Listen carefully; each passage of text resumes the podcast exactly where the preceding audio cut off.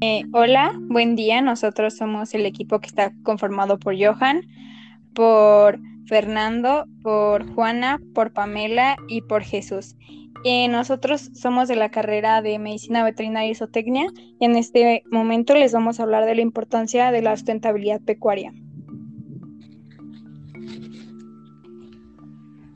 Pues bueno, muchachos, vamos a empezar. Este, ¿Alguien tiene algo que nos quiera compartir que haya encontrado interesante por ahí acerca de la sustentabilidad? Pues a mí, en primera instancia, me gustaría definir el, el término. Sí, creo que es importante. Sí, este, pues primero, el término de sustentabilidad pues fue utilizado por primera vez en 1987 en el informe de Broadland y fue definido como aquel que satisface las necesidades del presente sin comprometer las necesidades de futuras generaciones. Implica un cambio muy importante en cuanto a la idea de la sustentabilidad, principalmente ecológica, y un marco que da énfasis al contexto económico y social del desarrollo. Esto según la ONU en 1987. Sí, fíjate, si había leído yo algo de eso también. Y pues ya aplicando a, por ejemplo, la asistente bueno, yo pues implica un conjunto tienen un propósito este más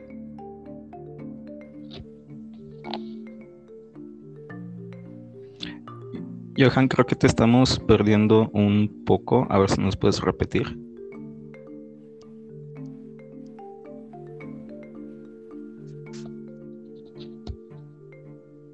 Johan. Híjole, yo creo que está teniendo problemas con su conexión. Bueno, igual yo también encontré una definición de sustentabilidad ganadera, igual se las puedo decir en lo que de sí. conexión.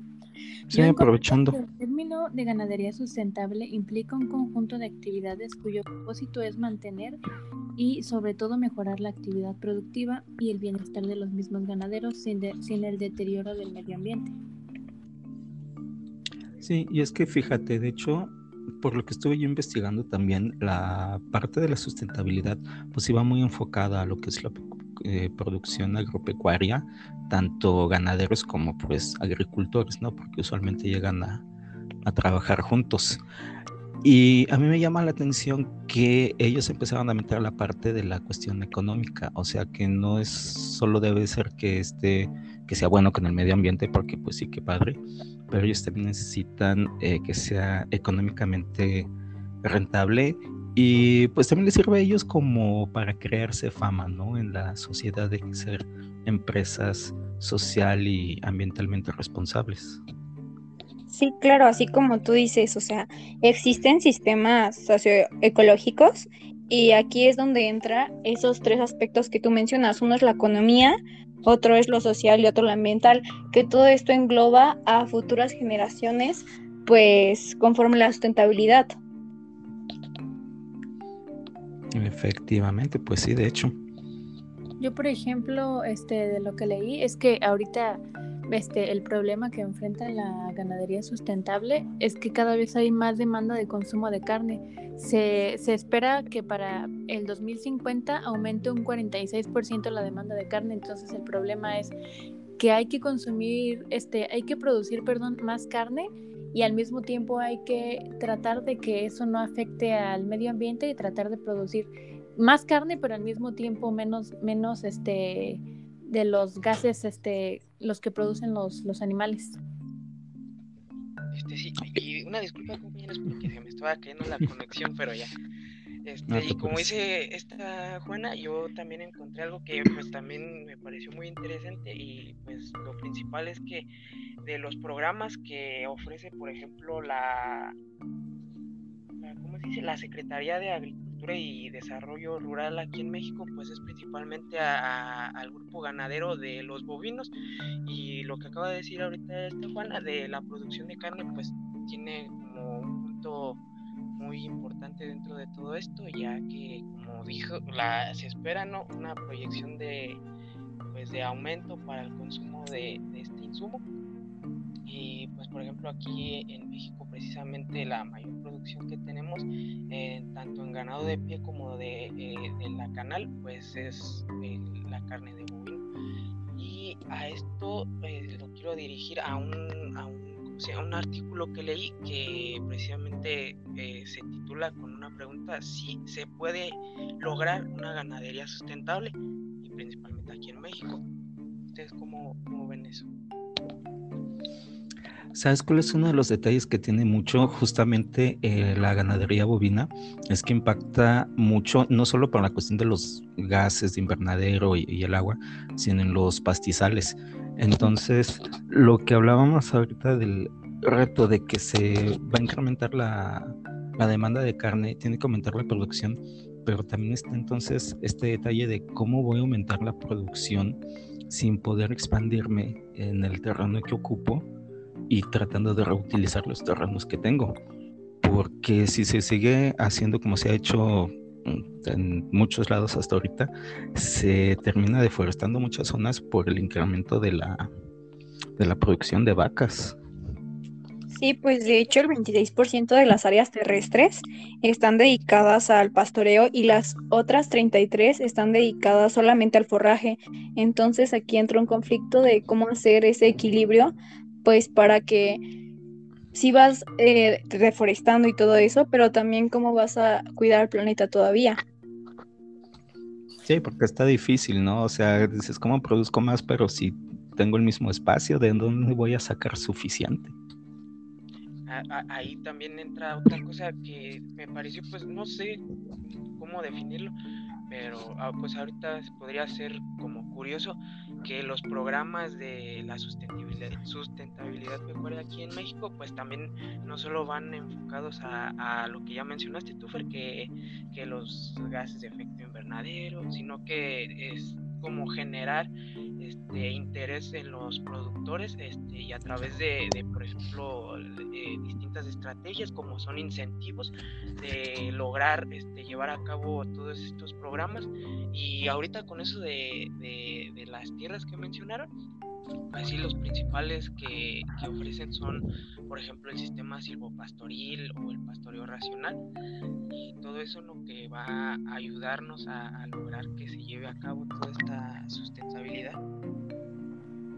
Yo, por ejemplo, de eso que comenta el sistema de, de silvopastoril, leí que es precisamente eso aumenta el número de diversidad de plantas que comen los animales y así se reduce su selectividad y presión sobre la vegetación nativa. Entonces, eh, este, llevando a cabo ese sistema de, pastoreo, lo que hace es que no concentra el ganado solamente en una área, deforestando el suelo y así se concentran en diferente y, y, le dan oportunidad a la hierba de crecer y se evita ese problema de la deforestación por el consumo del ganado. Sí, y está muy bien porque de hecho sí es bueno, ¿no? Este, darles como ese periodo de descanso a los suelos. Eh, por ejemplo, ahorita que hablaba yo de los programas de la Secretaría de Desarrollo Rural, eh, van muchos también enfocados justamente a que se eh, refoste, sí, que haya reforestación de los agostaderos de las praderas eh, pero pues obviamente necesitan tomarse su tiempo, ¿no? Entonces lo que están trabajando en reforestar un lado, pues se necesitan tener otra opción, ¿no? De donde se puedan seguir alimentando los animales. Y, ahorita que, mencionamos eso, también me acordé que en un video, fíjense cómo hasta en lugar de estar eh, sin necesidad pues de estar buscando la lectura, me apareció ahí en, mi feed de Facebook este un video que decía que si querías triunfara, por ejemplo, alguno de estos programas de, del pastoreo o del silvopastoril, era, por ejemplo, dividir en cuatro cuadrantes este, pues lo que tú tuvieras disponible de terreno para como crear una, un sistema rotativo, ¿no? Y, eso aumentaba no solo este, pues el aprovechamiento del suelo, sino que la genética de los animales y también del, del, mismo forraje, ya sea pues el nativo o cualquier otro que metamos. Sí, fíjate, sí es buena idea porque a veces no siempre se cuenta como con la tecnología para hacer bien las cosas. Entonces ese tipo de trucos pueden ayudar bastante y son mucho más, más sencillos y muchísimo más baratos definitivamente. Y este tipo de procesos, precisamente para evitar la erosión del suelo, aparte de todo, incrementan la cobertura vegetal y la captura de carbono, lo que a la vez reduce la captación del suelo y la contaminación del agua. Pues sí, y eso también eso que acabamos de ver, ¿no? En manejo de recursos y no precisamente con el ganado bovino, sino con el de los caprinos que pues este una alta explotación de nuestros suelos lo, que nos va a causar es que su degeneración no solo sea muy rápida, sino que sea muy difícil volver a, a obtener este que sean tierras de provecho. Fíjense, ahorita que hablan del suelo, encontré por ahí un artículo de la revista colombiana de ciencias pecuarias, donde hablan de una técnica al que dicen manejo integrado de la nutrición del suelo. Básicamente lo que hacen es utilizar herramientas para hacer diagnósticos y hacen un seguimiento para ir determinando la cantidad de nutrientes, materia orgánica, microbiota y de inhibidores de la nitrificación, que es para evitar que se haya un escape excesivo de nitrógeno del suelo. Y lo van mezclando en el suelo de acuerdo a sus necesidades justamente para ayudar a aumentar su rendimiento, aumenta, bueno, mejora la calidad de, de las cosechas y ayuda justamente ¿no? a disminuir la contaminación del agua y del suelo. la verdad no habla mucho más el artículo de eso, pero se me hizo una idea muy interesante, ¿no? De cómo tratar justamente de aprovecharlo el, poco espacio que se tiene para eh, contrarrestar lo que decían ahorita de la erosión, que se va removiendo la materia orgánica y demás, porque de alguna forma esto ayuda a ir recuperando todo eso que se va quitando con la agricultura y con el pastoreo. De hecho, un momento lo que comentábamos en, una clase de manejo de recursos naturales, que el problema que están provocando con, con la con el pastoreo, que, cuando hay sobreexplotación del suelo, es que se está deteriorando más rápido de lo que se recupera, porque tarda muchísimo tiempo en recuperarse el suelo y se deteriora súper rápido. Entonces es algo que se tiene que implementar, porque pues es algo que toda tanto tiempo en recuperarse. Y pues también aparte, a mí se me hace algo triste, ¿no? Que, que por ejemplo en el video que vimos este, la semana pasada sobre este tema de la erosión del suelo, que la gente prefiera, este, ¿cómo se dice?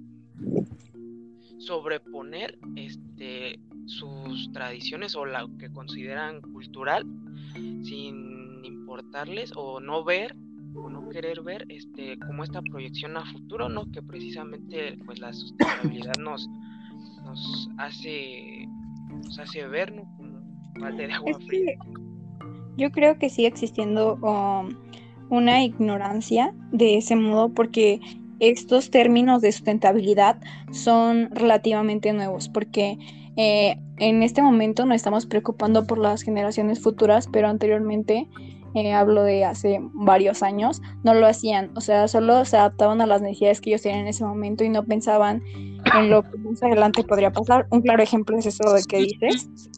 Esto es sumamente claro. Sí, pues, pues para concluir, podríamos, por así decirlo, lo importante es crear este, una conciencia ambiental con los ganaderos para que empiecen a implementar este, una forma de, de producir sustentablemente para, para tratar de cuidar el medio ambiente porque pues a lo largo de los años lo hemos deteriorado bastante con la producción. Y, pues, también eh, no dejar de lado el bienestar animal debido a que pues es la sustentabilidad pecuaria pero va contigo animales de producción y creo que eso también es un punto clave.